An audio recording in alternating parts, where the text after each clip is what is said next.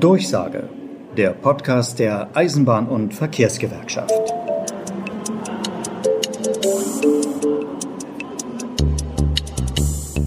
Wir wollen reden über das, was euch wichtig ist, das, was euch mitnimmt. Egal ob am Bahnsteig, draußen am Gleis, im Bus oder vor den Bahnhofsgebäuden. Mein Name ist Jens Grocholl und das hier ist der Podcast der Eisenbahn- und Verkehrsgewerkschaft.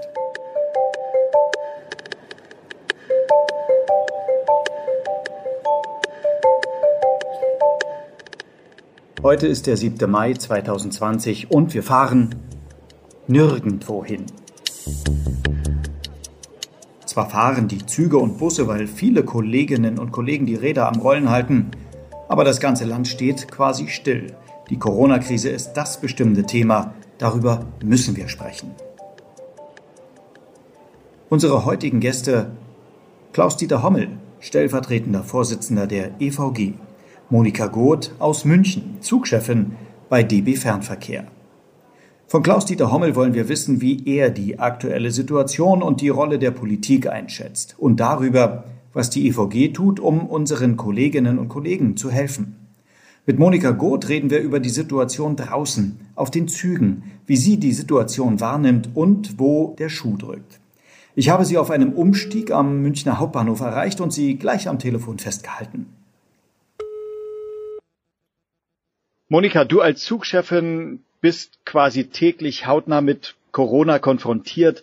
Was hat sich denn für dich und deine Kolleginnen und Kollegen seitdem verändert? Ja, die Züge sind auf alle Fälle leerer. Es sind weniger Fahrgäste im Zug als sonst. Es ist aber gut so, weil ähm, die, die meisten machen ja Homeoffice, ja, müssen ja zu Hause bleiben und es ist ja angedacht, dass ja unnötige Reisen äh, oder Spazierfahrten nicht gemacht werden sollen. Und die äh, Kollegen mit Risikogruppen sollen zu Hause bleiben die einige haben auch äh, Urlaub genommen oder sich krank gemeldet, am Anfang vor allen Dingen, weil sie Angst hatten. Das sind ungemein herausfordernde Zeiten aktuell. Corona wird uns also auf unbestimmte Zeit sicherlich in allen Bereichen noch einige Zeit begleiten. Wo drückt euch denn der Schuh ganz besonders? Ja, aktuell ähm, ist diese Maskenpflicht. Wir im Fernverkehr müssen die Masken tragen nur die Fahrgäste eben nicht. Und das ärgert uns sehr. Aber die Abstandsregelung, äh, die ähm, finden statt. Das ist äh, toll. Wir dachten uns auch, Mensch, das wäre nach der Krise auch ganz gut, wenn die Fahrgäste diese Abstandsregelung halten könnten, auch uns gegenüber.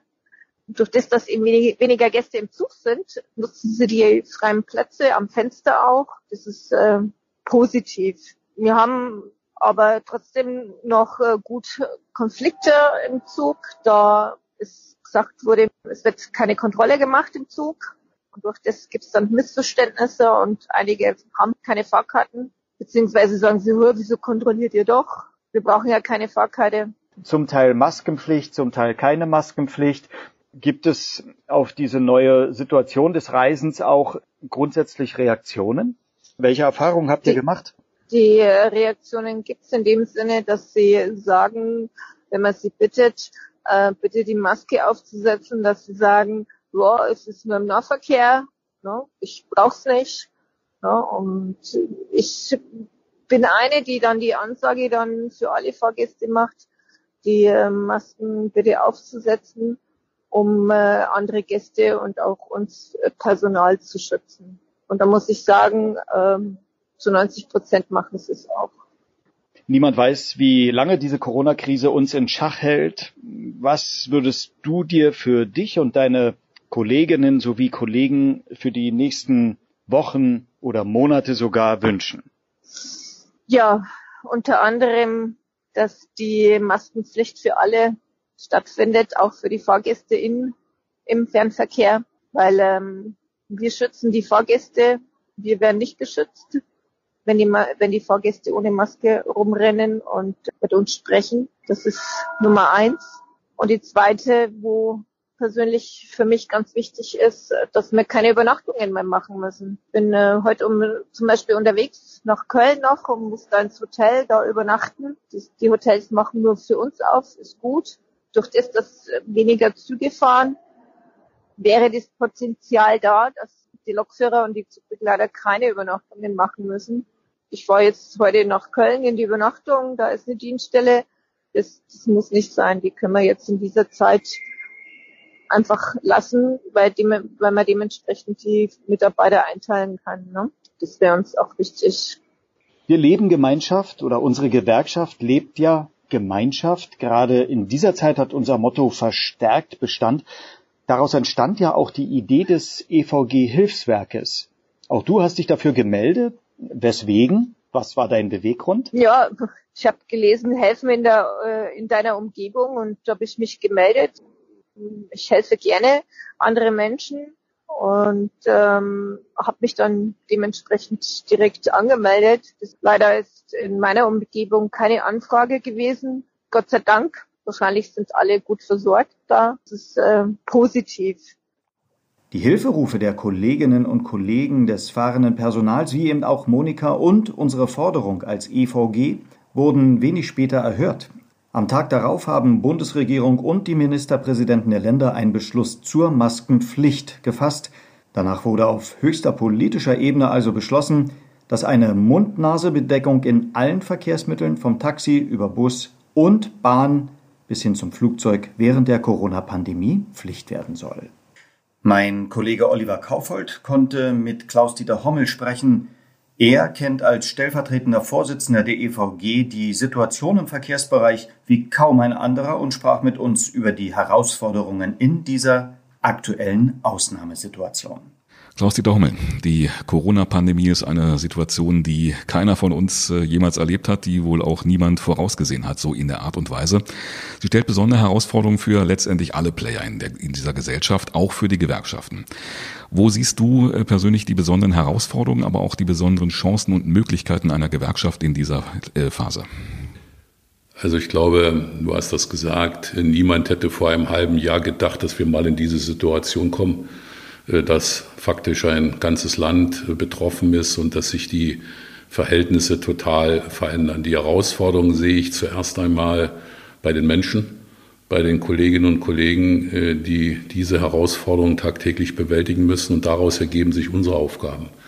Wir sind als Gewerkschaft dabei in einer besonderen Situation, dass wir nicht vielleicht, wie wir das in der Vergangenheit immer wieder getan haben, nach einem bestimmten Schema arbeiten können, es gibt keine Blaupause, niemand weiß, äh, was denn vielleicht am Ende richtig ist. Und als Eisenbahner sagen wir, wir fahren auf Sicht.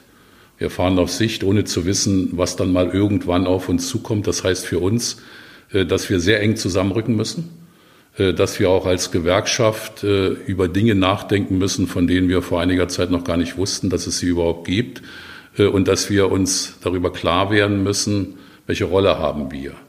Äh, und dabei ist entscheidend, dass unsere Rolle darin besteht, äh, auch unter diesen komplizierten und neuen Bedingungen Beschäftigungsverhältnisse für Menschen zu sichern, die auf der einen Seite in diesem Land sicherstellen, äh, dass Mobilität weiter stattfindet. Das ist nicht selbstverständlich. Aber auf der anderen Seite natürlich auch von ihrem Einkommen leben müssen. Dass sie Familien haben, dass Kinder zu betreuen sind und dass sie sich sicher sein können, nicht in irgendeiner Art und Weise ihren Arbeitsplatz zu gefährden. Das ist uns bei der Bahn, wenn ich das sagen darf, Oliver, äh, sehr gut gelungen. Äh, wir haben zwei wesentliche Vereinbarungen geschlossen zum Thema des Umgangs mit der Pandemie. Die Dinge sind im Entwickeln. Wir haben deutlich gemacht, dass die Dinge nicht endgültig vereinbart werden können, sondern dass wir immer weiter lernen. Und was mir sehr wichtig ist, auch unsere Kolleginnen und Kollegen der EVG äh, leisten Unglaubliches in diesem Zeitraum. Äh, wer hätte geglaubt, dass wir entscheiden müssen, äh, dass man nicht mehr in die Betriebe gehen kann, dass unsere Gewerkschaftssekretäre, unsere Geschäftsstellen leider nicht mehr in die Betriebe gehen können, unsere Betriebsräte die Arbeit improvisieren müssen. Wir haben heute die Situation, dass wir sogar elektronische Abstimmungsverfahren haben und dass wir unsere Geschäftsstellen schließen müssen, das Bindeglied zu unseren Mitgliedern Das alles äh, haben wir organisiert und äh, wenn man da zurückblickt, sechs Wochen zurückdenkt, äh, die EVG war da und die EVG ist noch da und das genau ist gewerkschaftliche Aufgabe, auch solchen Bedingungen gewachsen zu sein.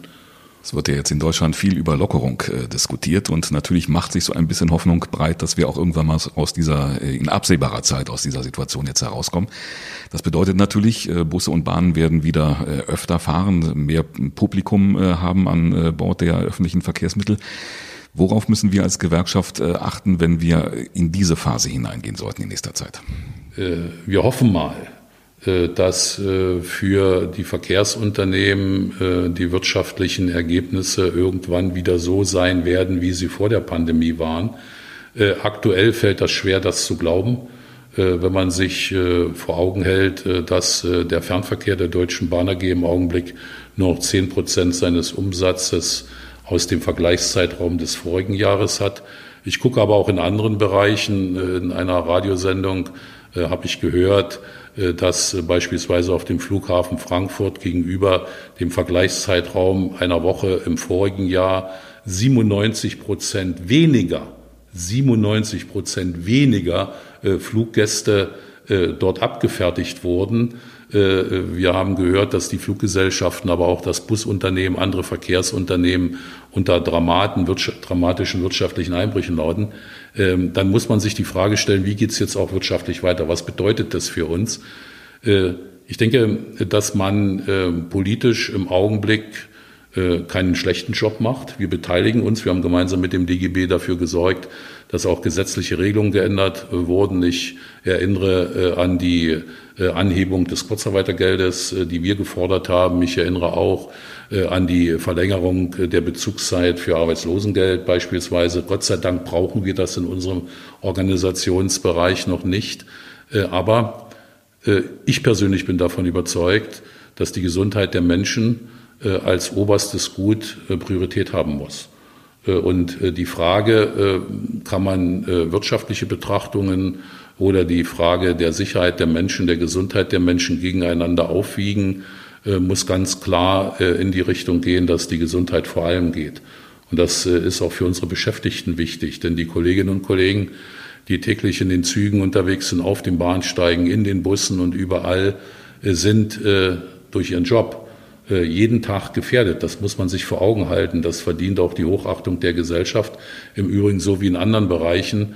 Dort, wo man heute von den Helden der Pandemie redet, hoffe ich mal, dass diejenigen, die das heute sagen, berechtigt sagen äh, und bewerten, äh, dann auch äh, die Position noch vertreten, wenn es beispielsweise um eine politische Entscheidung der Erhöhung des Mindestlohnes geht, äh, der im Augenblick noch Armutslohn ist äh, und damit auch deutlich macht, dass Tätigkeiten äh, entsprechend auch nach einer solchen Situation noch wertgeschätzt werden. Also wir haben ein, glaube ich, ein sehr komplexes Thema äh, und nochmal, um das äh, für mich ganz deutlich zu sagen, Gesundheit geht über alles. Mein Kollege Oliver Kaufhold konnte Anfang Mai mit Klaus-Dieter Hommel sprechen. Er kennt als stellvertretender Vorsitzender der EVG die Situation im Verkehrsbereich wie kaum ein anderer und sprach mit uns über die Herausforderungen in dieser Ausnahmesituation. Ihr findet uns natürlich auch auf Facebook, Twitter und Instagram. Und das war sie schon, die erste Ausgabe des EVG Podcasts Durchsage. Vielen Dank an alle Beteiligten. Mein Name Jens Kochol. Bis zum nächsten Mal.